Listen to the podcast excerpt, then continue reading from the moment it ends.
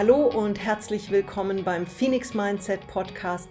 Heute mit einem wirklich spektakulären Gast, Urs Meier, Fußballschiedsrichter Legende, einer der ganz großen Namen im internationalen Fußball. Und ich werde mich heute mit Urs Meier darüber unterhalten, was es bedeutet, Entscheidungen unter Druck zu fällen.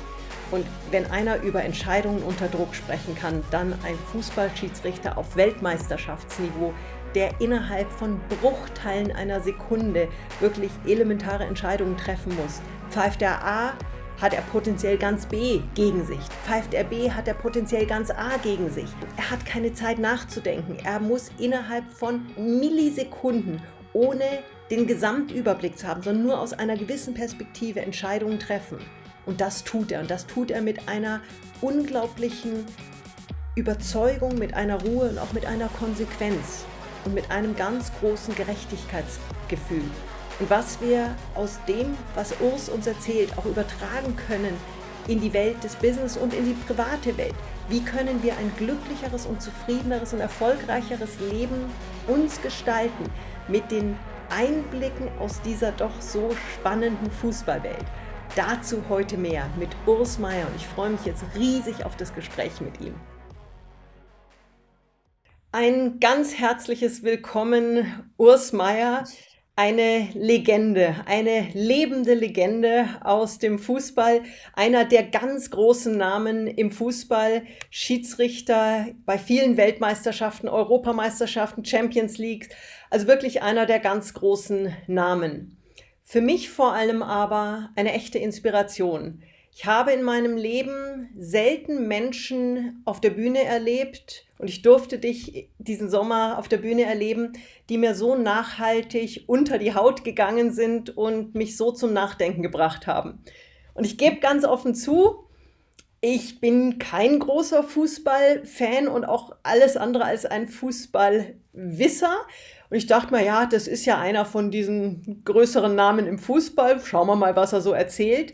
Und ich saß von der ersten bis zur letzten Minute da mit Gänsehaut, mit wirklicher, ganz tiefer Wertschätzung und habe mich von dir wirklich mitreißen lassen und bin so tief inspiriert zu dem Thema Entscheidungsfindung, dass ich gesagt habe, dieses Erlebnis würde ich wahnsinnig gerne mit meinen Hörern auch teilen. Du bist eine solche Inspiration und kannst dem Menschen so viel mitgeben aus deiner Erfahrung, jahrelang wirklich Entscheidungen unter den widrigsten aller nur denkbaren äh, Gegebenheiten machen zu müssen. Aber erzähl uns doch einfach ein bisschen was zu der Welt des Schiedsrichterseins, zur Entscheidungsfindung. Lass uns doch einfach mal an, anfangen damit, wie kamst du dazu, überhaupt Weltmeister-Schiedsrichter zu werden? Also zuerst einmal, Sonja, ganz, ganz herzlichen Dank für all die wunderbaren Worte, die du mir da gegeben hast. Das, das ist ja, das ist ja, das ist ja für all die 883 Spiele, die ich geleitet habe, ist das ja eigentlich äh, Dank genug. Also das, na, das ist ja Wahnsinn. Nee, also ganz herzlichen Dank. Freut mich natürlich sehr, wenn es gut ankommt. Das weißt du ja nie. Das ist ja wie auf dem Fußballplatz ist es ja auch immer so. Du gibst dir eigentlich immer dein Bestes oder versuchst dein Bestes zu geben als Schiedsrichter. Du versuchst fehlerfrei zu sein. Du versuchst ähm, ein guter Spielleiter zu sein. Und manchmal kommt es gut an, auch beim Publikum, bei den Spielern. Manchmal kommt es nicht so gut an. Und äh, ja, man weiß manchmal nicht, warum das so war. Ähm, ja, keine Ahnung was. Ich habe mir da immer gesagt, auch so bei allen all 40 Spielen ungefähr, das ist ja immer schwierig, wenn man sich selber so eine, wie soll ich das sagen, äh, ja, sowas Negatives eigentlich sagt, aber ich habe immer gesagt, so bei 40 Spielen, das ist ungefähr so ein Jahr in einer Saison, ist einfach ein Scheißspiel meistens dabei, oder? Und da muss man halt sagen, okay, jetzt ist es heute wieder gewesen, ähm, abhaken und weiterschauen, oder, dass es weitergeht. Aber die Frage war ja, wie bin ich zum, zu der Schiedsrichterei gekommen? Ja, es ist eigentlich ganz, ganz simpel. Ähm, äh, die Leidenschaft Fußball war, ähm, seit ich denken kann, und das ist ungefähr vier Jahre, äh, als ich vier Jahre alt war, äh, war immer Fußball und äh, ich wollte natu natürlich Fußballprofi werden. Also mit vier Jahren will man ja nicht Schiedsrichter werden, um Gottes Willen. Äh, ich wollte Fußballprofi werden ähm, und hatte dann einfach das Talent nicht. Und mit 14 Jahren habe ich das realisiert, dass mir das Talent mhm. einfach fehlt für das ganz große Fußball. Also natürlich, ich war äh, in meinem Dorf, ich war Torschützenkönig, ich war sogar Spielführer der ersten Mannschaft schon mit 18 Jahren aber das war irgendwo sechste Liga und das war mhm. nicht meine, das war nicht meine Welt. Ich wollte an die Weltspitze, ich wollte in die großen Stadien dieser Welt, ich wollte das erleben, was ich äh, an, am Fernsehen immer wieder erlebt habe. Diese Begeisterung, dieses, äh, dieses Gänsehaut, diese Gänsehautmomente, wenn du da reingehst vor 80.000 Zuschauern, wenn da, wenn es richtig brodelt und wenn es richtig okay. hin und her geht. Und genau das, äh, das wollte ich, das wollte ich als Aktiver erleben.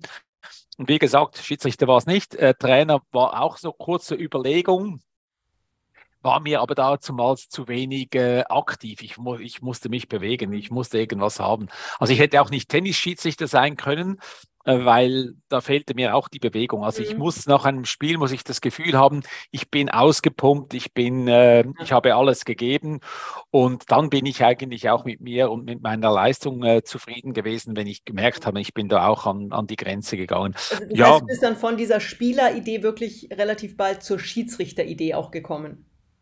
Ja, eigentlich schon, ja, weil ich durfte ja, erstens mal durfte ich in den Fußballverein erst eintreten mit zwölf Jahren, weil mein Vater hat mir das verboten. Ich war sechs Jahre lang, also von sechs bis zwölf war ich im Kunstturnen. Ich sollte seine Karriere eigentlich ausleben. Er wollte Kunstturner werden, mhm. also musste ich Kunstturner werden. Äh, ich hatte einfach keine Kraft. Ich hatte ähm, Einsatzwille hatte ich mhm. immer. Ich hatte Geschwindigkeit, aber ich habe keine Kraft. Also meine, meine Handgelenke sind so dünn wie Zahnstocher.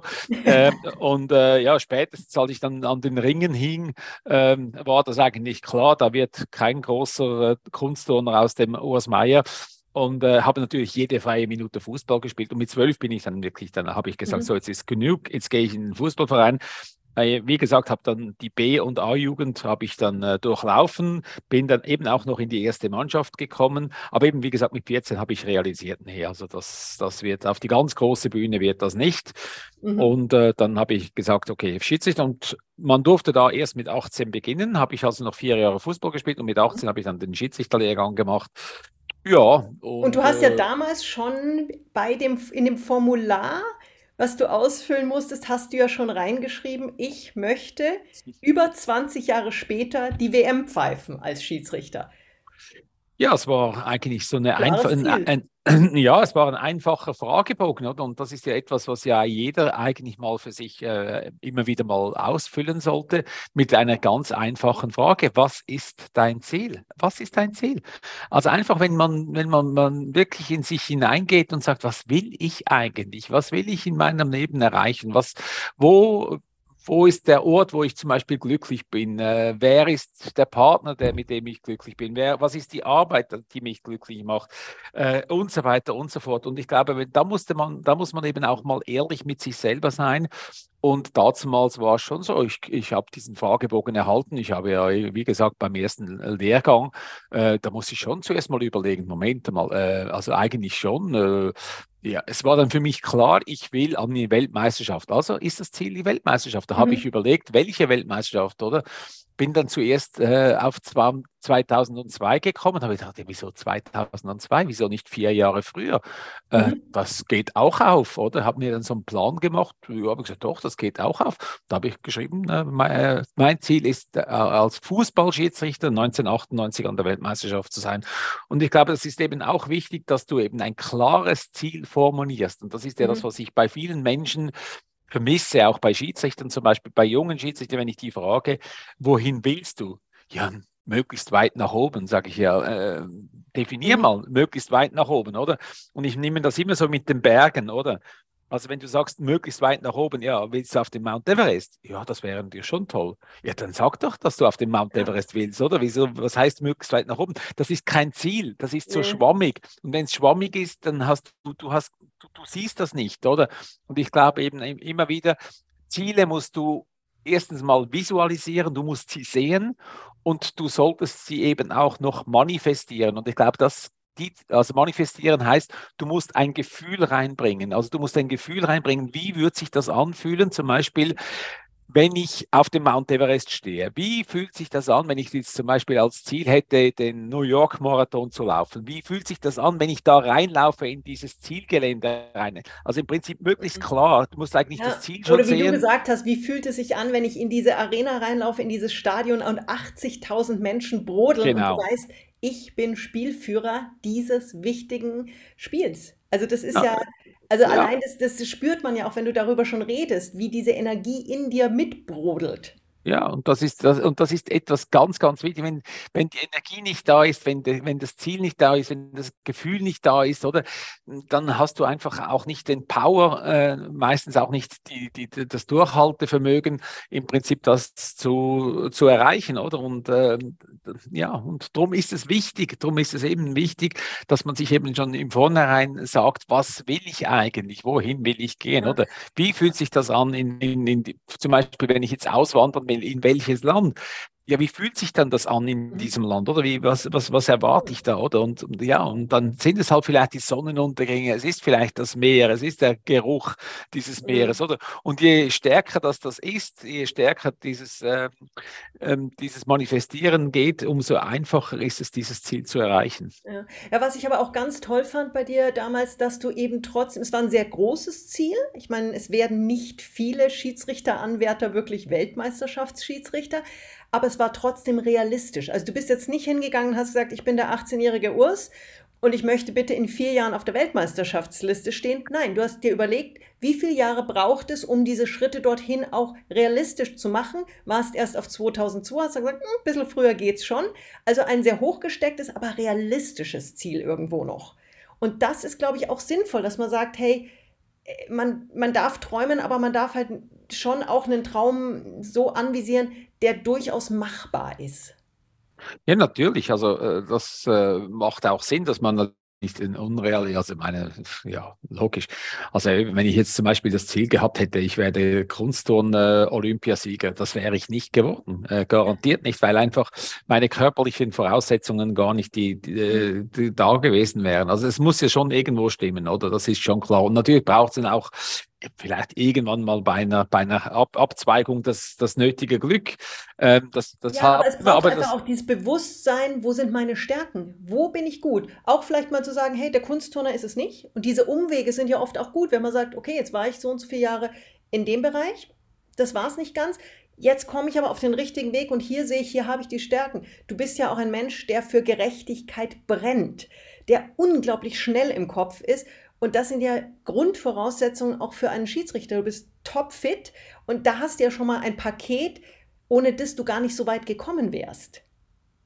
Ja, ja, natürlich sind ge gewisse Voraussetzungen. Ich habe mir dann das ja auch überlegt, oder diese Gerechtigkeitssinn, den habe ich schon in der Schule gehabt. Also der, der, der, war wirklich immer da. Also immer, wenn ich mhm. Ungerechtigkeit nur schon im Ansatz gespürt oder gesehen habe, da habe ich mich meistens auch eingemischt. Also gerade in den in der Schule war ich natürlich oft, oft hatte ich natürlich darunter auch gelitten, weil die, die Lehrer, oder, die waren zum Teil ungerecht. Also das muss man schon sagen. Gerade in meiner Generation, da war schon noch, boah, äh, da hat es schon einige Lehrer gehabt, die da ähm, ja nicht ganz, nicht ganz fair waren mit, mit gewissen Schülern oder weiß nicht was Situationen. Und das habe ich immer gnadenlos habe ich das aufgedeckt. Da habe ich immer gesagt, nee, nee, das geht nicht, das machen wir nicht, nee, also nee, das mache ich nicht.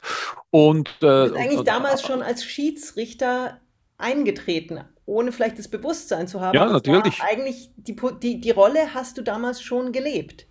Natürlich, natürlich, oder? Und äh, äh, bin auch immer konsequent gewesen in meiner, in, meiner, äh, in meiner Haltung. Also wenn ich, wenn ich etwas gefordert habe oder wenn ich etwas gesagt habe, dann habe ich auch immer die Konsequenzen natürlich dann auch äh, äh durchgezogen. Also ich, ich habe da nicht irgendwie gesagt, ja, nicht irgendwie so nach dem Motto, äh, ja, ich, ich weiß ja, in einem Fall war es mal so, dass eine Schülerin von uns, da waren wir schon eigentlich schon in den, fast in den letzten äh, Klasse, das war, da waren wir 14, 15 Jahre alt, die hatte damals für diesen Englischlehrer, das war so ein alter Englischlehrer, der hatte das Gefühl gehabt, dass die eine Schülerin einen zu kurzen Rock hätte. Oder? Also so und so nach dem Motto, mit diesem kurzen Rock käme man nicht in die Schule und hat die also wirklich vor der Klasse ausgezählt und dass sie die Klasse verlassen soll, oder?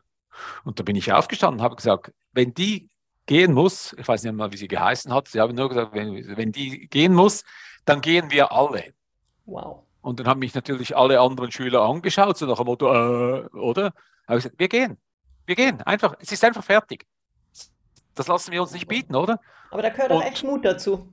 Ja, und dann, äh, und dann war er unsicher, oder? Und das ist ja oft so, dann war er unsicher und hat gesagt, okay, dann soll sie heute noch bleiben, aber in Zukunft äh, eben äh, mit, äh, mit einem anderen Rock kommen oder irgend so, oder? Und dann ging dann die Stuhl, äh, Stunde weiter, oder? Und man kann sich ja dann noch vorstellen, wie die, die, die restliche Zeit in, in dieser Schule äh, zwischen dem Englischlehrer und mir weitergelaufen ist, oder? Also ich kriegte dann dauernd, kriegte ich natürlich dann die Probleme, oder? Also ja, aber, bist, aber das ist was, was ich wirklich an dir unglaublich schätze. Du stehst zu deinen Entscheidungen. Du bist mutig, sie zu treffen. Du bist mutig, auch sie in Situationen zu treffen, wo du weißt, dass du nicht populär sein wirst durch diese Entscheidung und du ziehst sie durch. Und das ist ja was auch, was dich in deiner Karriere ganz stark gemacht hat. Einfach dieser Mut auch zu sagen, hier gibt es jetzt diese Entscheidung, auch wenn ich weiß, ich habe im Zweifelsfall bei einer Weltmeisterschaft die halbe Welt gegen mich und das dann konsequent durchzuziehen. Vielleicht kannst du uns da nochmal ein Beispiel auch aus deiner Fußball-Schiedsrichterkarriere. Da sind ja doch auch die ein oder anderen schwierigen Situationen gewesen, wo es viel Mut gebraucht hat. Ja, es ist eigentlich für mich nicht mal unbedingt immer Mut gewesen. Für mich ist es kein Mut gewesen. Also Mut wäre ja, wenn ich, wenn ich mich mit der Situation auseinandersetzen würde und mir dann abklären, dann im Prinzip mal vorstellen würde, was würde dann passieren. Für mich ist es immer situativ gewesen. Wenn es mhm. einfach in dieser Situation, wenn es nicht gestimmt hat, wenn es falsch war, wenn es, äh, mhm. äh, dann habe ich entschieden. Mhm. Oder? Und, und haben nicht überlegt, was sind, was sind die Konsequenzen. Dass die Konsequenzen kommen, die kommen automatisch. Aber wenn du dauernd überlegst, was die Konsequenzen sind, dann wirst du schwach, dann wirst du, dann wirst du, wie soll ich sagen, dann wirst du nicht mehr entscheidungsfreudig sein, dann wirst du auf einmal wirst du gehemmt sein, du wirst mhm. vielleicht sogar manipulierbar sein, oder? Je nachdem. Und äh, das wollte ich nie, oder? Und ich habe immer gesagt, es interessiert mich nicht für mich war auch nicht so, dass jetzt zum Beispiel England, äh, ich, ich komme jetzt gerade auf dieses mhm. Beispiel ähm, im Viertelfinal England gegen Portugal, also Heimmannschaft war Portugal gegen England. Mhm. Ähm, das war mir egal, ob da jetzt England oder Portugal ist oder keine Ahnung, was da ist. Da hat Rot gegen Weiß gespielt, fertig. Ja. Und Rot gegen Weiß habe ich schon hundertmal gepfiffen. Also wo ist das Problem, oder? Und wenn du da überlegst, ja, jetzt wenn ich das mache oder wenn ich das mache, dann passiert das, dann kannst du keine Entscheidung mehr treffen. Und damals habe ich ja ein äh, das vermeintliche 2 zu 1, das war in der 89. also in der 90. Minute war es ja äh, das also vermeintliche 2 zu 1. Eigentlich. Genau, äh, für die Engländer. Phase überhaupt. Also England wäre dann qualifiziert gewesen für das Halbfinal, oder? Mhm. Und äh, die wollen natürlich schon seit 1966 wollen die schon äh, wollten die schon lange wieder mal in einen wollten die schon lange wieder mal einen großen Titel haben und äh, es war auch eine gute Mannschaft und äh, ja, item auf jeden Fall habe ich dieses Tor annulliert. Es ging dann in die Verlängerung und da haben die Engländer nachher das Elfmeterschießen verloren und dann war ich, auf einmal war ich der Sündenbock, weil anscheinend dieses Tor äh, zu Unrecht annulliert gewesen wäre, laut englischen Medien. Und da haben sich wirklich ganz, ganz viele eingemischt, sogar der Tony Blair damals, der Premier, Premier Minister, äh, Prime Minister, äh, Premierminister auf Deutsch, genau, äh, äh, der hat dann auch noch gesagt, sein Fehlentscheid gewesen. Ähm, vier Tage auf der Titelseite der Sun. Also ich wurde richtig, richtig, wurde ich äh, in England, ja, im Prinzip wie, wie die Sau durchs Dorf getrieben. Ja, und der Entscheid war richtig schlussendlich, oder? Und äh, ich hatte da auch Glück, oder?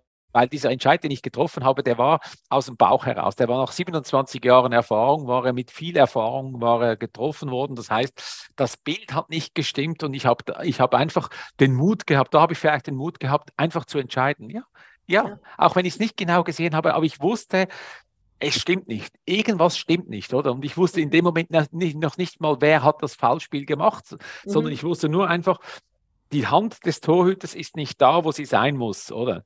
Die mhm. Situation ist falsch, oder? Und das ist etwas, was ich auch den Leuten äh, oft versuche mitzuteilen. Leute, Menschen, die in der Führung sind, äh, die Erfahrung haben, mhm. die sollen auf ihren Bauch auch äh, äh, hören. Die sollen auch mal eben dieses, man kann nicht immer alles mit dem mhm. Kopf äh, im Prinzip ähm, klären, sondern es gibt viele Situationen, vor allem wenn sie wenn, wenn zwei, drei Situationen ineinander hineinkommen, dann geht eigentlich nur der Bauch. Dann muss der Bauch muss entscheiden. Das ist wie im, wie im Straßenverkehr. Ja, weil der Bauch wenn, ist einfach der schnellste. Der ist absolut. deutlich schneller als der Verstand. Ja. Und wenn du sagst, du hast 27 Jahre Erfahrung, dann ist dieser Bauch, die Intuition einfach gefüllt mit einem Erfahrungsschatz, der Genau. sofort abgreifbar ist und wo du dann eben in so einer Lage bist, sofort zu wissen, auch wenn du nicht weißt, woher es kommt, aber du weißt, da stimmt was nicht. Ja, und es wäre ja eigentlich fatal, wenn man 27 Jahre Erfahrung einfach brach liegen ließe, im ba äh, ja wirklich Fall, es wäre fatal, oder? Und Mhm. ich denke gerade, ich meine, es gibt ja so viele Beispiele, ob das jetzt in der Formel 1 war oder ob das jetzt in, im Bergsteigen war, ähm, äh, da gibt es so viele Beispiele von, von, von Leuten, die eben genau auf dieses Bauchgefühl äh, hören oder gehört haben und mit dem eben eine, eine, äh, ja, wie soll ich sagen, ein Unglück äh, im Prinzip verhindert haben, oder? Dass man Ja. zum Beispiel nicht aufgestiegen ist. Mein Assistent zum Beispiel, der ist drei Jahre nacheinander immer im Sommer am Mont Blanc gewesen. Mhm. Sein ganz großer Mhm. Traum war, auf den Mont Blanc zu kommen. Und sie haben immer den gleichen Bergführer gehabt. Und der Bergführer hat jedes Mal gesagt, nee, kein gutes Gefühl, nee, wir steigen nicht auf. Mhm. Im ersten Mal finden das ja noch alle irgendwo lustig, oder? Ja, okay, da gehen wir halt nächstes Jahr. Beim Mhm. nächsten Jahr wieder dasselbe. Nee, gehen wir wieder nicht. Oh, äh, ja, wieso jetzt? Äh, aber jetzt sind wir doch schon wieder hier. Nee, kein gutes Gefühl, wir Mhm. gehen nicht drauf. Drittes Jahr, und das war das, das Entscheidende, jetzt muss man vorstellen, drittes Jahr, gleicher Bergführer, noch mehr Druck, noch Mhm. mehr Druck auf diesen armen Kerl.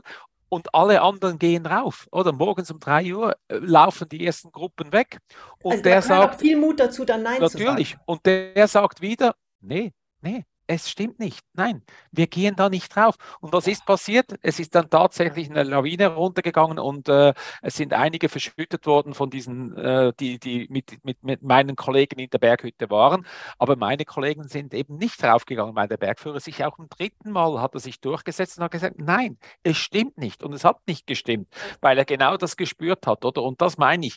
Und das ist diese Erfahrung, wenn man die schon hat, ja, wenn man die nicht ausspielt, dann ist es fatal. Ich habe das häufig auch in meiner Managementkarriere. Ich war lange in Führungspositionen bei BMW international tätig. Ich habe das häufig auch gehabt, dass ich Möglichkeiten, Opportunities einfach, wo ich wusste, ja oder nein.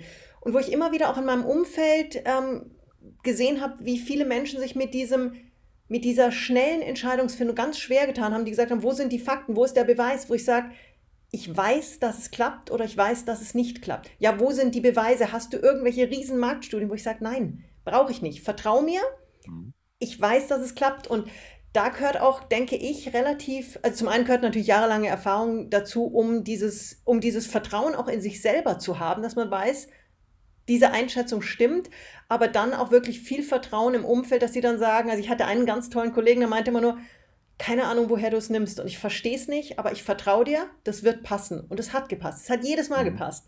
Mhm. Aber da gehört natürlich auch wirklich ein ganz tolles Vertrauensmanagement dann dazu, bis man eben als Team auch so agieren kann, dass man weiß, wie du auch eben mit deinen Linienrichtern, wo du weißt, macht gerade vielleicht keinen Sinn, aber ich weiß, dass ich diesem Menschen vertrauen kann.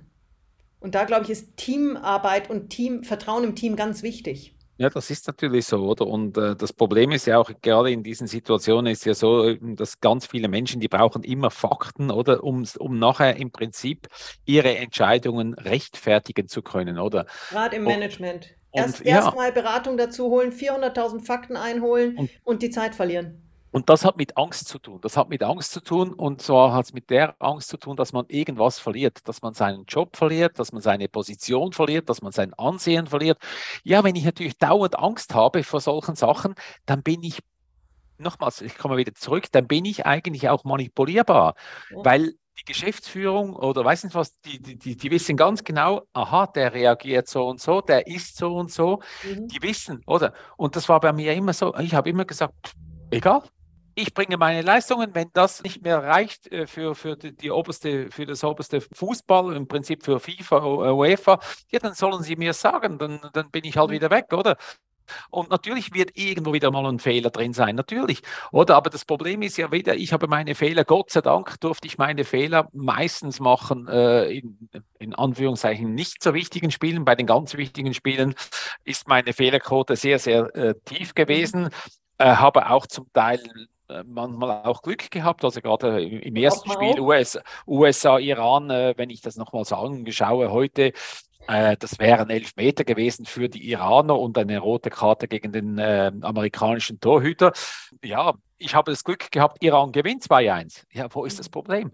Da haben die Iraner gesagt, pff, ob, ich, ob wir jetzt noch einen Elfmeter haben und äh, keine Ahnung was, 2-1 gewonnen. Äh, alle sind zufrieden gewesen, auch die Amerikaner, weil der, Torhüter wurde nicht vom Platz gestellt. Äh, beide haben dann den Fairplay-Preis gewonnen und so weiter und so fort. Ja, aber, das, aber, dieses Glück, aber dieses Glück kann man sich eben auch erarbeiten, oder? Und das ist schon so, oder? Also, Bin ich auch äh, ganz sicher, ja. Nein, das ist so, das ist ganz sicher so.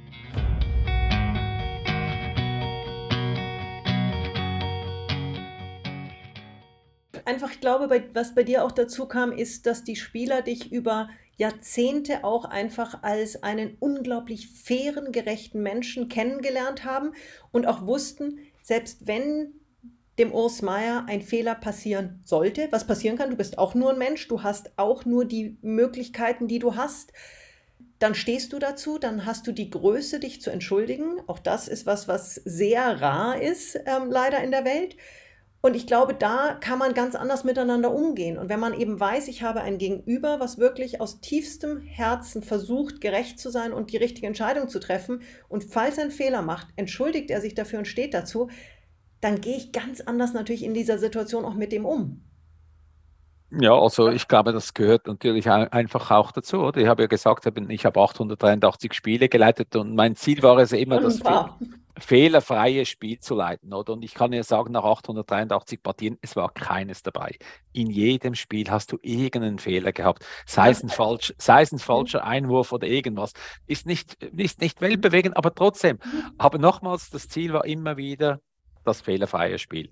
Oder, und ich sage, es gab, es gab so ein, zwei Spiele, die waren nahe dran am, am, am Perfektionismus, aber, äh, aber nur nahe dran, die waren auch noch nicht perfekt, also um Gottes Willen. Ja, und ich glaube, das ist was Schönes, wenn du einfach, also ein Mensch, der wie du so viel Erfahrung hast, dass man da einfach auch mal wirklich zuhört und sagt, hey, Fehlerfrei ist das Leben einfach nicht.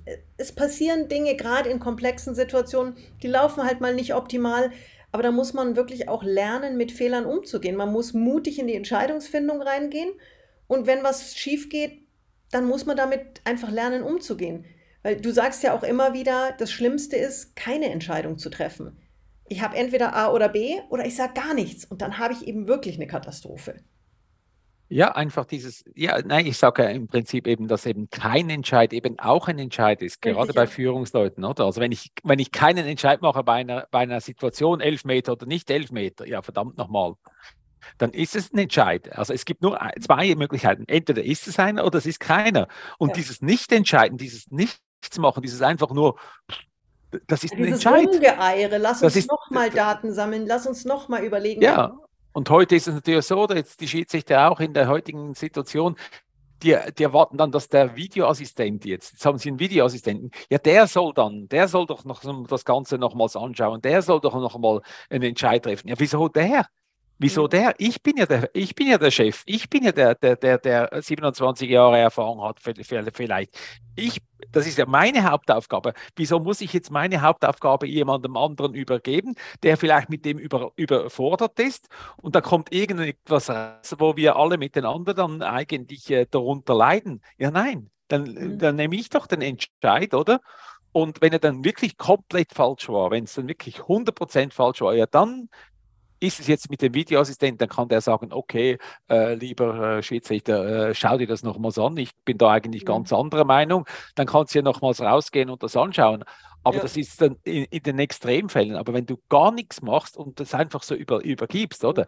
Und, und da meine ich, wir brauchen Leute, die Entscheidungen treffen, oder? Und, äh, ja, und, und ich denke mal, nicht nur im Sport, nicht nur im Geschäftsleben, sondern auch im Privaten. Wie oft sieht man das, dass Menschen in zum Beispiel schlechten Beziehungen festhängen, wo man sagt, entscheide ich dafür und dann gib alles oder entscheide ich dagegen. Aber lass es nicht einfach nur weiterlaufen, so mal schauen, ob sich nicht irgendwie noch richten lässt oder ob es sich nicht irgendwie vom Schicksal richtet. Nein, sei ja, klar in der Entscheidungsfindung. Ja, das ist eben meistens äh, sind dann das Menschen, die, die erwarten, die, die erwarten eigentlich, dass andere für sie die Entscheidungen treffen. Das ist übrigens auch im Geschäftsleben so zum Beispiel, aber eben auch im Privat natürlich in Beziehungen, aber auch im Geschäftsleben, oder dass viele Mitarbeiter, die erwarten, die warten eigentlich, bis der Chef ihnen endlich die Kündigung gibt, oder? Dann haben sie ihren Sünden oder? Dann sind sie es nicht gewesen, dann ist es jetzt auf einmal der, er kann nach Hause gehen und kann seiner Frau sagen, ja, der Chef hat mich entlassen, der Idiot, der hat ja keine Ahnung, eigentlich bin ich ja der Beste, oder?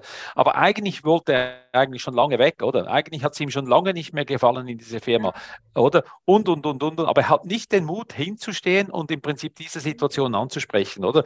Und auf der anderen Seite, und das ist eben auch das oft das Problem, dass du auf der anderen Seite wieder Führungsleute hast, die dann eben auch nicht den Mut haben, oder? Im Prinzip Prinzip, ich sage jetzt immer wieder, diesen faulen Apfel aus der Kiste zu nehmen, oder? Und ähm, ich, ich weiß, es ist kein gutes Beispiel mit Menschen nee. und Äpfeln, aber Nein, das Problem ist. ein hervorragendes ist, Beispiel, weil es das, ist wirklich so. Aber das Problem ist, das Problem ist ja, wenn du diese faulen Äpfel oder diesen faulen Apfel, vielleicht ist ja nur einer, wenn du den drin lässt, das Problem ist, dass eben im, im Gegensatz zu, zu den Äpfeln, wo niemand rausgeht, wo alle faul werden, ist es beim Unternehmen so, dass die Guten, die ver verlassen die, die, diese Kiste, die verlassen das Unternehmen, die sagen, nee, nee, also in diesem Team, in dieser Situation, nee, also wenn, wenn das so mhm. weitergeht, da gehen wir. Und das, die gehen dann auch, die gehen dann weg. Dann hast du auf einmal zwei, drei, vier gute Leute, die weg sind, nur weil du nicht den Mut hattest, diesem einen äh, im Prinzip mal äh, Klartext zu sprechen oder den eben zu entlassen, mhm. oder? Und das, das ist eben, da ist eben das, e, eben, das ist das, was ich dann wieder sage, das ist eben dann keine Entscheidung getroffen, oder? Entweder bist du für ihn, du sagst, okay, wir arbeiten mit dem, mhm. oder du arbeitest nicht mit dem, oder? Ja. Aber dieses, ah, wir schauen mal, wie sich das schau, entwickelt. Schau, schau so. mal nochmal. Ja, das, ich habe mich neulich auch sehr intensiv dazu mit einem Schweizer Unternehmer unterhalten, der, ähm, da ging es sehr stark auch um das Thema Sanierungen. Und wenn du ein Unternehmen, was marode ist, was wirklich kurz davor steht, mit 180 gegen die Wand zu fahren und eben im Graben zu landen, wenn du das retten möchtest, da gehört es wirklich auch dazu, jetzt nehmen wir nochmal das Bild, in die Kiste zu gucken und zu schauen, wo sind die faulen Äpfel, welche Äpfel sind vielleicht so verschrumpelt, so fehl am Platz, vielleicht ist auch eine Birne drin, die in dem Fall gar nicht dazugehört und wirklich die dann rauszusortieren, um bei dem Bild zu bleiben. Und ja, das tut diesen, keine Ahnung, 10 Prozent natürlich unglaublich weh. Und es ist manchmal so, dass die für das System beste Entscheidung eben nicht für jeden Einzelnen die beste Entscheidung ist. Das kann das sein. Ist notwendig. Das ist so. Aber das ist ja auch bei, wenn du, wenn du die Mannschaften anschaust, schau mal die Mannschaften an, zum Beispiel von Jürgen Klopp, was er macht. Er schaut immer, dass das eben genau das, dass das eben stimmt, mhm. dass es eben auch stimmig ist, eben, dass eben diese Birne zum Beispiel, oder? Die, die wunderbar ist, eine wunderbare Birne, aber sie passt da nicht rein, ja. oder? Und ja, dann musst, dann darfst du sie nicht da drin lassen. Wenn du die da drin lässt, hast du ein Problem, oder? Und das ist ja zum Beispiel jetzt gerade momentan ein Problem, äh, gerade für Ronaldo. Niemand will momentan Ronaldo, weil jeder sagt, ja, Ronaldo, der macht uns das ganze System kaputt, oder? Ist, äh, vielleicht ist er auch noch zu alt. Fußball spielen könnte noch. Ein begnadeter Spieler. Also ist ja eine, ja, natürlich. Eben, eine sag jetzt mal. in dem Fall. Ganz genau, oder? Aber momentan will ihn niemand, oder? Weil, hm, genau. Ja, Mal schauen. Das ist, ja, das ist eben schwierig, da dann auch wirklich so konsequent zu sein, zu sagen, diese Entscheidung muss getroffen werden, entweder dafür oder auch dagegen. Und du hast ja, du sagst in deinem Buch zum Beispiel, hast auch in der Keynote immer wieder gesagt, wie große Freude es dir gemacht hat und auch macht, Entscheidungen treffen zu dürfen. Was könntest du oder was kannst du jemandem auf den Weg geben, der sich schwerer tut damit und der nicht diese inhärente Freude hat zu sagen, ich entscheide gerne und ich bin okay auch mit den Konsequenzen. Wie, wie kannst du jemandem helfen, so diese ersten Schritte zu mehr Entscheidungsfreude zu gehen? dass er beginnt. Also im Prinzip, das Problem ist ja immer wieder, äh, es gibt ja viele Menschen, die, die, die, die wissen das auch und das ist für sie auch ein, ja, eine Belastung, dass sie dass sie nicht gerne Entscheidungen treffen, dass sie Angst haben vor Entscheidungen, eben, dass sie Angst haben vor den Konsequenzen oder dass sie Angst haben vor keine Ahnung vor was. Oder ich hatte mal einen Vortrag äh, in Berlin, wo Politiker dabei waren. Da war wirklich eine Politikerin, die im Bundestag saß, äh, die kam nachher zu mir und hat dann unter vier Augen hat sie gesagt, Herr Mayer, ich kann keine Entscheidungen treffen. Sage ich, als Politikerin. Habe ich gesagt, wow. Äh, pff, ja. äh, habe ich gesagt, ja, äh, aber das äh, sollten Sie eigentlich. genau, das sollten Sie eigentlich da, wo Sie sind.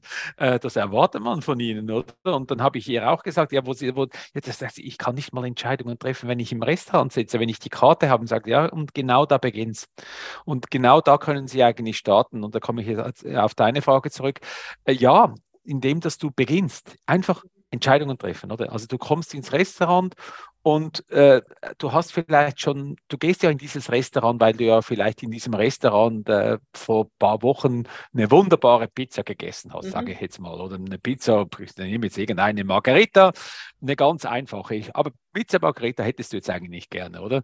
Und äh, wegen dem gehst du eigentlich ins Restaurant, oder? Und jetzt kommt die Karte, oder? Jetzt beginnt ja schon das der Desaster, oder? Du hast die mhm. Karte und da bist du auch noch eigentlich dabei. Ja, nee, eigentlich Pizza Margherita ist eigentlich schon die richtige Wahl, doch. Und jetzt kommt der Kellner und sagt, und wir haben heute noch eine Spezialkarte und Spezialangebote, oder? Und, und, und, mhm. und. Äh, von mir aus, äh, keine Ahnung, jetzt sind wir gerade im Herbst, irgendetwas mit Trüffel, oder? Und jetzt beginnt es ja schon, oh ja, mit Trüffel, hm, okay, warte mal, mit Trüffel, ja, soll ich jetzt mit Trüffel? Hm, ja, da, da, da. Und jetzt wird es schon wieder schwierig, oder? Und jetzt beginnt man wieder um, rumzueiern, ja, aber eigentlich, ja, nee, Trüffel, ja, eigentlich. Und, und, und. Anstatt, dass du sagst, nee, alles gut, wunderbar, ich nehme jetzt heute die Pizza Margarita, mhm. baff. Weil mit der wolltest du ja da rein, also nimm sie doch. Beginn diese Entscheidungen zu treffen, oder? Und, und, im Kleinen, gell? Aber genau. Oder? Aber die sitzen dann da und sagen, ja, was nimmst du? Was nimmst du? Was nimmst du? Da schaut man mal noch da und mal dieses und jedes. Und schlussendlich nimmt der Nachbar nimmt, nimmt, nimmt Ravioli mit, äh, keine Ahnung was, mit, mit äh, Cherry-Tomaten. Ah, oh, nehme ich ja auch. Also schlussendlich hat er Cherry-Tomaten und, und, das wollte er aber eigentlich gar nicht, oder? Und schon hat er eigentlich einen Entscheid getroffen, wo er nicht glücklich damit ist. Und er, eigentlich ist es auch nicht sein Entscheid gewesen. Eben nochmals, beginne mit kleinen Schritten. Ein Kind fällt 1500 Mal um, bevor es laufen kann.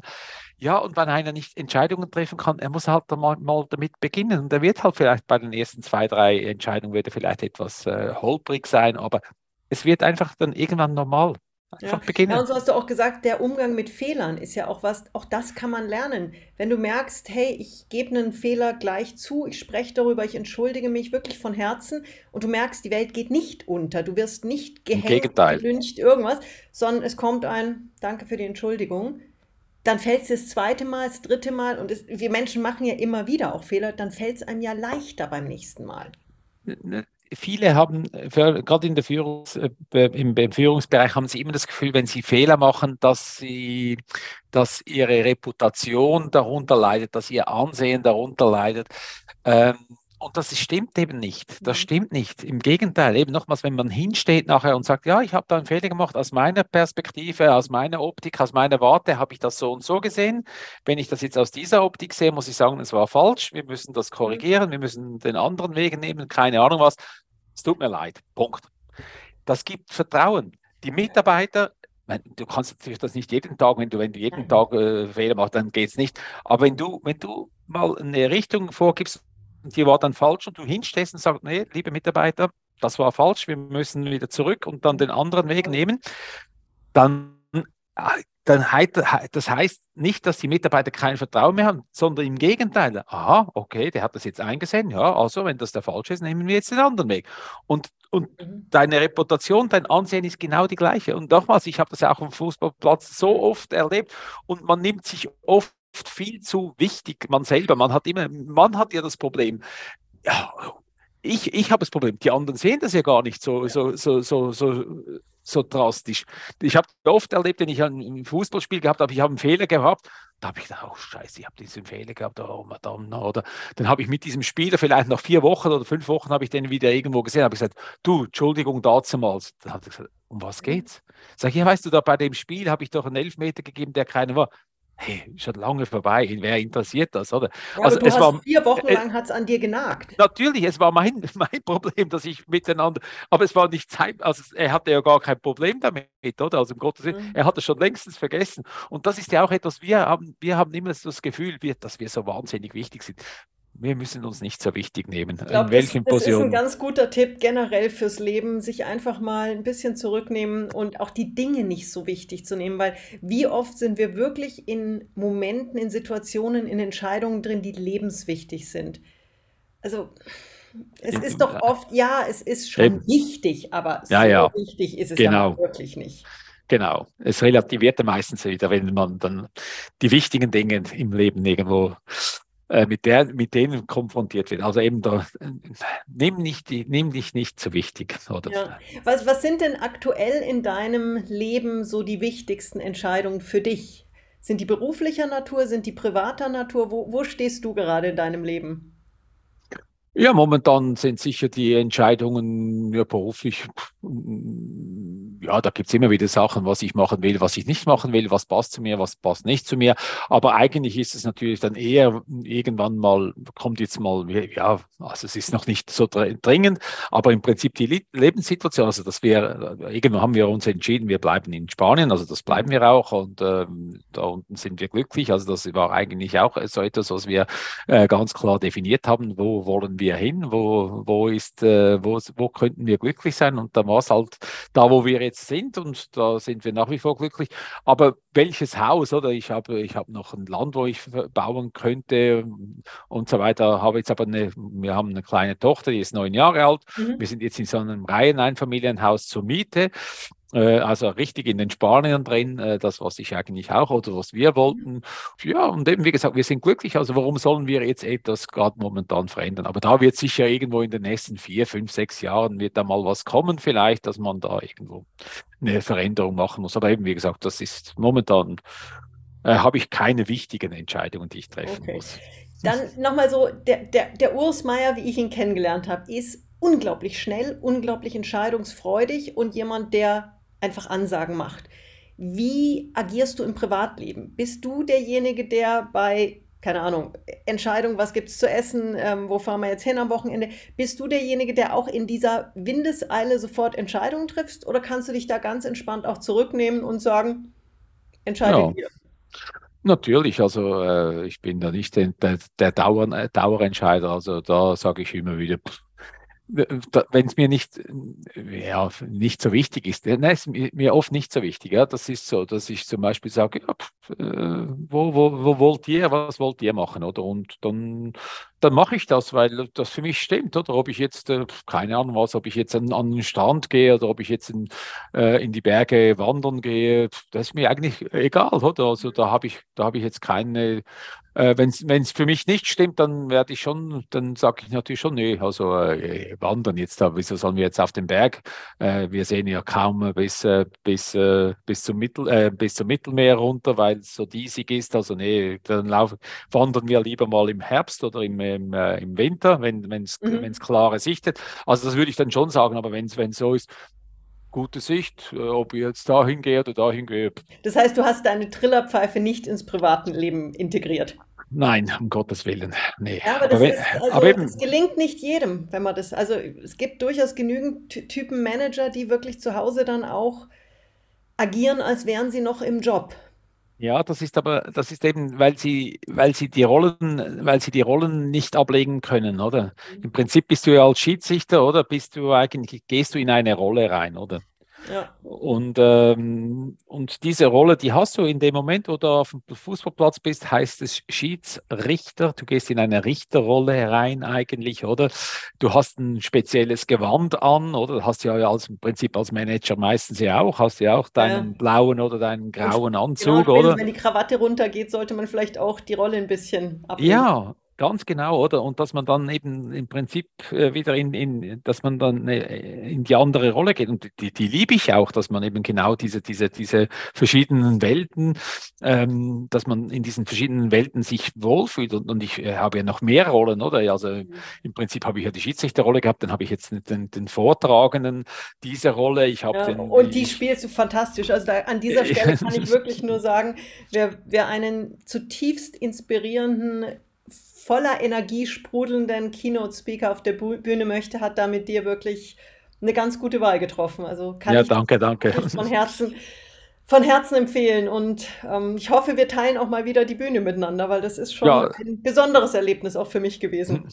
Nein, sehr, sehr gerne. Also, nee, es war, es war natürlich auch ein wunderbarer Anlass, oder? Und ähm, an einem wunderbaren Ort mit, mit wunderbaren Menschen. Also da das ist ja eigentlich, ist ja fast schon eine, gemähte Wiese, also von dem her.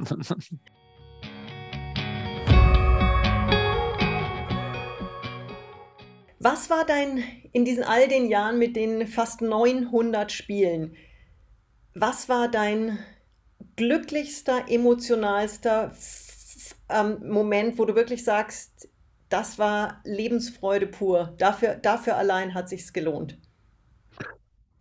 Ja, gut, das war sicher, äh, als ich es geschafft habe, dieses Weltmeisterschaftsspiel USA gegen Iran. Also ähm, ja, durchaus auch politisch recht kritisch.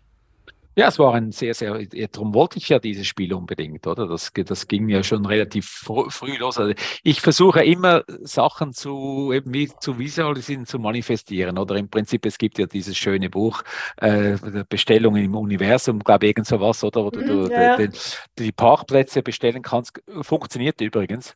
Äh, effektiv. Ja. Also, also bevor ich mich mit dem Ganzen äh, auseinandergesetzt habe, bin ich sogar mit meiner Familie schon nach Zürich reingefahren. Das waren fast 30 Kilometer, mhm. habe keinen Parkplatz gefunden und bin wieder entnervt wieder zurückgefahren. Also wir waren dann nicht da einkaufen. Das bestimmt richtig populär in dem Moment. Da, da habe ich gesagt, so Scheiß Zürich, jetzt gehen wir wieder zurück, oder? Weil ich, aber ich, ich war das Problem, nicht die Familie war das Problem, nicht Zürich war das Problem, nicht die Parkplatzsituation war das Problem, ich war das Problem, oder? Falscher Mindset. Ja, genau, falscher Mindset. Und seit ich das geändert habe, ähm, äh, finde ich erstens mal genau die Parkplätze, die ich will. Äh, die, die sind mhm. meistens ganz, ganz nahe beim Eingang. Also auch da, die bestelle ich genau da, oder? Wieso soll ich die weit weg bestellen, wenn ich sie äh, beim Eingang bestellen kann?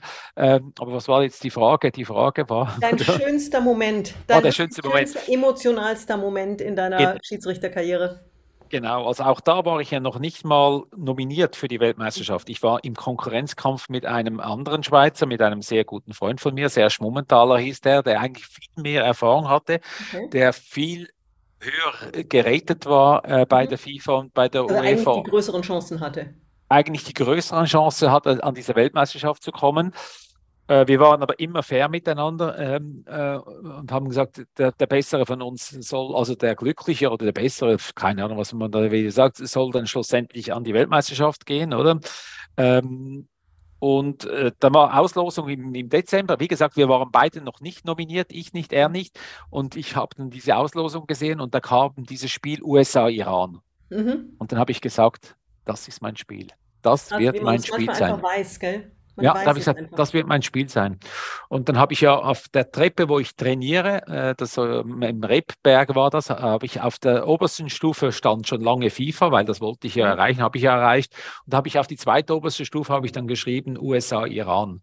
Und wenn ich da trainiert habe, hingeschrieben. Ja, ja, ja. Mhm. Das, wenn, also wenn ich, weil, das, weil ich kam immer an diese Treppe nach ungefähr 45 Minuten. Das war so mhm. eine, so eine, äh, eine Laufstrecke, die ich hatte um den, mhm. um den Fluss herum und dann kam ich an diesen Berg und da ging es richtig nochmal steil hoch und das war irgendwie gerade 200 Meter vor meinem Haus, 300 Meter vor meinem Haus und ich musste dann nochmals richtig hoch, irgendwo 100, keine Ahnung was, 150 also Stufen oder so, nochmals so richtig Duck, oder? Und dann hast du oben, hast du eben dieses USA-Region, Duck.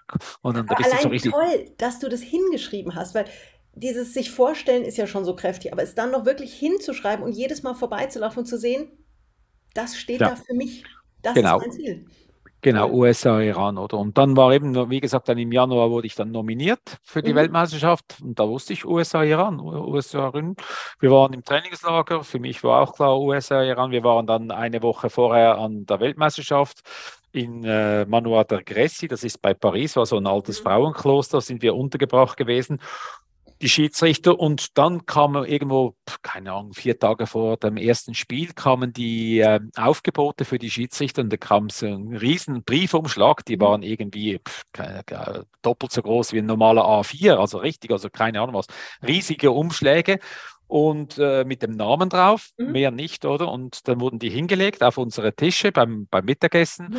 Dann saß ich vis-à-vis, -vis, saß der, der österreichische Schiedsrichter, der Benkö, Günther Benkö. Auf der einen Seite war der, äh, der Deutsche, der, äh, wie heißt er schon wieder, der, aus der DDR, ehemalig, ähm, fällt mir gleich ein. Mhm. Ähm, also die ähm, ganzen Größen im, im genau. Schiedsrichterwesen. Ja, auf jeden, Fall, auf jeden Fall haben die gesagt, ja, was meinst du, was hast du für ein Spiel und so weiter. Und ich sage, ja, ich habe USA-Iran, oder? Ja, erzähl doch nicht so einen Quatsch, oder? Sage ja, ich habe USA-Iran. Ja, wieso willst du überhaupt USA-Iran? War auch noch die, die Frage, willst du nicht Argentinien, Brasilien, äh, Deutschland, keine Ahnung was? Habe ich gesagt, nee, ich will USA-Iran, das ist mein Spiel, oder? Ähm, genau, der andere Schiedsrichter hieß Bernd Heinemann. Mhm. Und, äh, und dann äh, haben die aufgemacht, jeder hat sein Spiel angeschaut und, und, und, und, und, oder? Und ich habe mein Briefumschlag nicht angefasst, oder? Du wusstest und, ja, was drin steht. Ja, ich wusste ja, was drin steht. Und dann war dann, äh, der Österreicher wurde dann nervös, oder? Und hat ihn dann irgendwo dann aufgerissen, oder? da mache ich ihn halt, mache ich ihn halt auf, oder? Und dann nimmt er ihn so raus. Das wusstest du. Da sage ich, nein, aber steht USA Iran drauf, gell? Ja. Ja, das ist manchmal spürt man es einfach. Ja.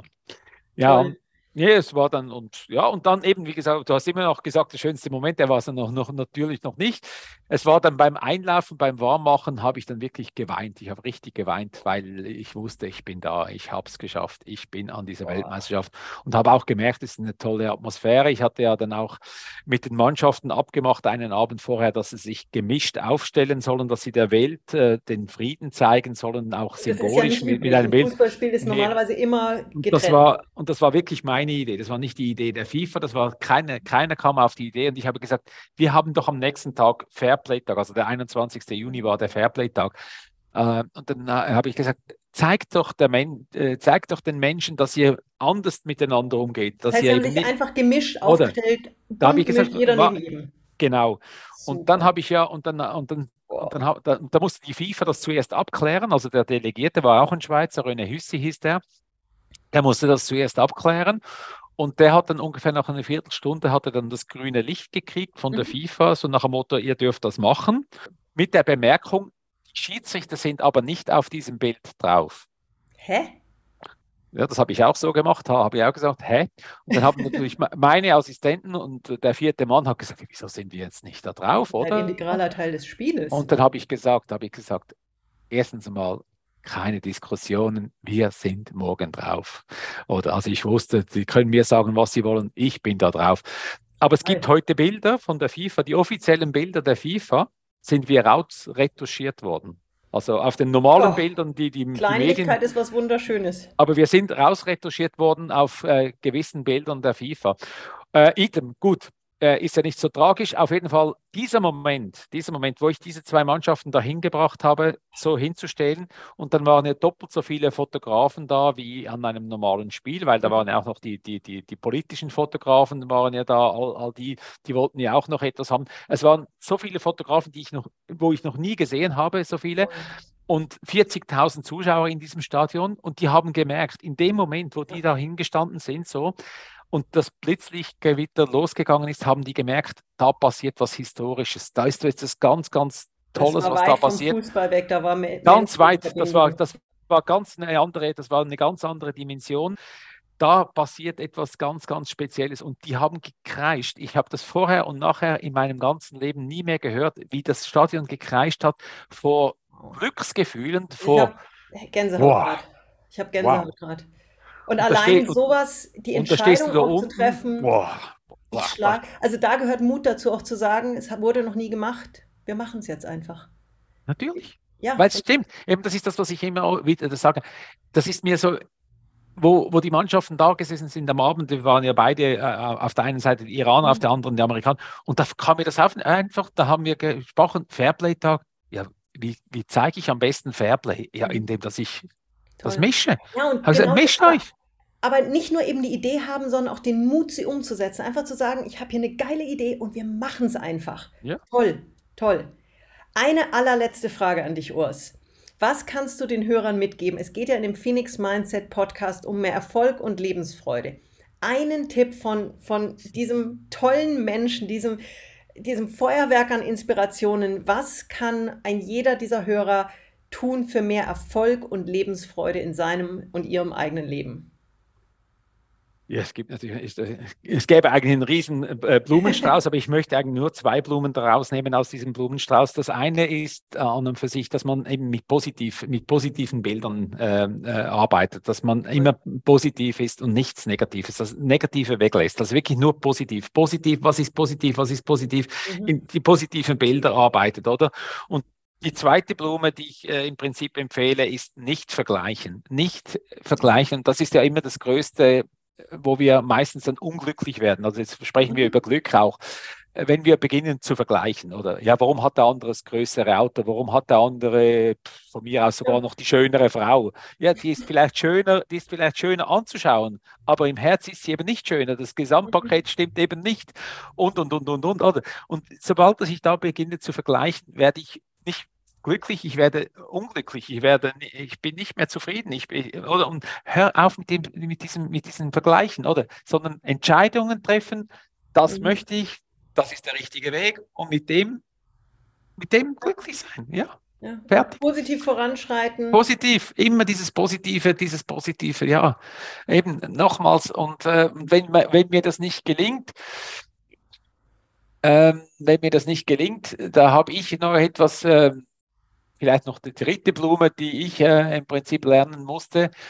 Ich habe mit Personen, die ich ein Problem hatte, mhm. ähm, das Problem ist ja dann oft, dass die dich dann irgendwie runterziehen, also dass die dir die Energie nehmen und so weiter und so weiter. Da habe ich jetzt eigentlich das, ähm, habe mal so ein, ein, Buch lesen dürfen, ich finde das immer noch ein tolles Buch, der äh, Diamantenschneider. Ähm, da gibt es eigentlich einen Satz, der kommt aus dem Buddhismus. Alles, alles, also jeder Mensch, alle, alle Dinge, alles ist leer. Also alles hat, ist eigentlich leer. Wir geben die Bedeutung rein. Und ich versuche dann diejenigen, wo ich, wo ich, wo ich nichts Positives, dass ich das wenigstens einfach als leer, also es ist einfach leer, es ist einfach neutral. Und ich gebe keine Bedeutung mehr rein. Mhm. Und das macht mich jetzt zum Beispiel viel entspannter, viel gelassener, viel glücklicher oder dass ich dann im Umgang mit diesen Menschen, dass ich nicht da, ah, oh, der Idiot oder keine Ahnung was. Nein. Ja, einfach, du hast, du, nein, du nimmst die Negativität raus. Nein, eben, das ist eben das auch, das ist dann ist dieses, mhm. dieser Punkt ist draußen, oder? Und es ist ja tatsächlich so, oder, dass jedes, dass alles, dass es eigentlich, dass wir, dass wir ja die Bedeutung reingeben, oder? Und in diesem, mhm. in diesem Beispiel ist es ja so, zum Beispiel, ähm, ja, nehmen wir jetzt mal etwas anderes, nehmen jetzt ein Haus. Ein Haus kann für dich hässlich sein, da würde ich in 100 Jahren nicht drin leben, oder? Ähm, ja, und der andere, der ist da aufgewachsen, das ist sein äh, Elternhaus, äh, das ist für ihn Heimat gewesen, mhm. das ist für ihn das vielleicht das schönste Haus gewesen der Welt. Ja, was ist es jetzt? Ist es jetzt das schönste Haus oder ist es das hässlichste Haus? Und bei den Menschen ist es genau, ist es der größte Idiot oder ist es der tollste? Oder? Ja. Und drum, es ist leer. Wir geben die Bedeutung rein. Und wenn man das, wenn einem das gelingt, dann äh, geht es einem in der Regel auch besser. Toll. Ganz also. herzlichen Dank. Ganz herzlichen Dank für deine Energie, für deine vielen tollen Einblicke in dein wirklich sehr spannendes Leben. Ich lerne jedes Mal, wenn ich dir begegne, so viel dazu und bin einfach glücklich, dass sich unsere Wege kreuzen durften. Ganz lieben Dank auch und schöne Grüße an deine wirklich herzliche Frau. Habt einen wunderschönen Tag noch und ich freue mich einfach, wenn wir uns mal wieder idealerweise irgendwo auf einer tollen Bühne treffen. Sonja, ich kann nur den Ball oder im Prinzip das Lob zurückgeben. Also ganz herzlichen Dank auch an dir. Ja, ja. Fußballikone. Irgendwas, genau. Danke. Schön, sehr schön. Dann wünsche ich dir einen ganz tollen Tag noch. Danke, gleichfalls. Okay, ciao, ciao. Ciao. Tschüss. Sonja. Was für ein Mensch, was für ein Gespräch. Urs Meier, Fußballschiedsrichter, Legende und vor allen Dingen ein wirklich tief inspirierender Mensch. Ja, wir haben viel gehört über Mut, über Intuition, über Erfahrung, über Bereitschaft und Freude daran, Entscheidungen zu treffen, über Aufrichtigkeit, über Fehler eingestehen, über Kommunikation und darüber, wie ich mit positivem Denken und dem Fokus einfach auf, auf dem Guten mir ein so glückliches und schönes Leben gestalten kann. Das war eine neue Folge des Phoenix Mindset Podcast und ich freue mich riesig, dass ihr dabei wart. Freue mich natürlich auch, wenn ihr das Ganze bewertet, wenn ihr den, den Podcast abonniert, ihm entsprechend auch ähm, eine Sternebewertung gebt, es kommentiert und auch mit euren Freunden teilt. Nur daraus entsteht ja so eine Community und da bitte ich euch ganz herzlich einfach um, um euren Support auch. Ganz herzlichen Dank und euch noch einen wunderschönen Tag. Sonja Piontek vom Phoenix Mindset Podcast.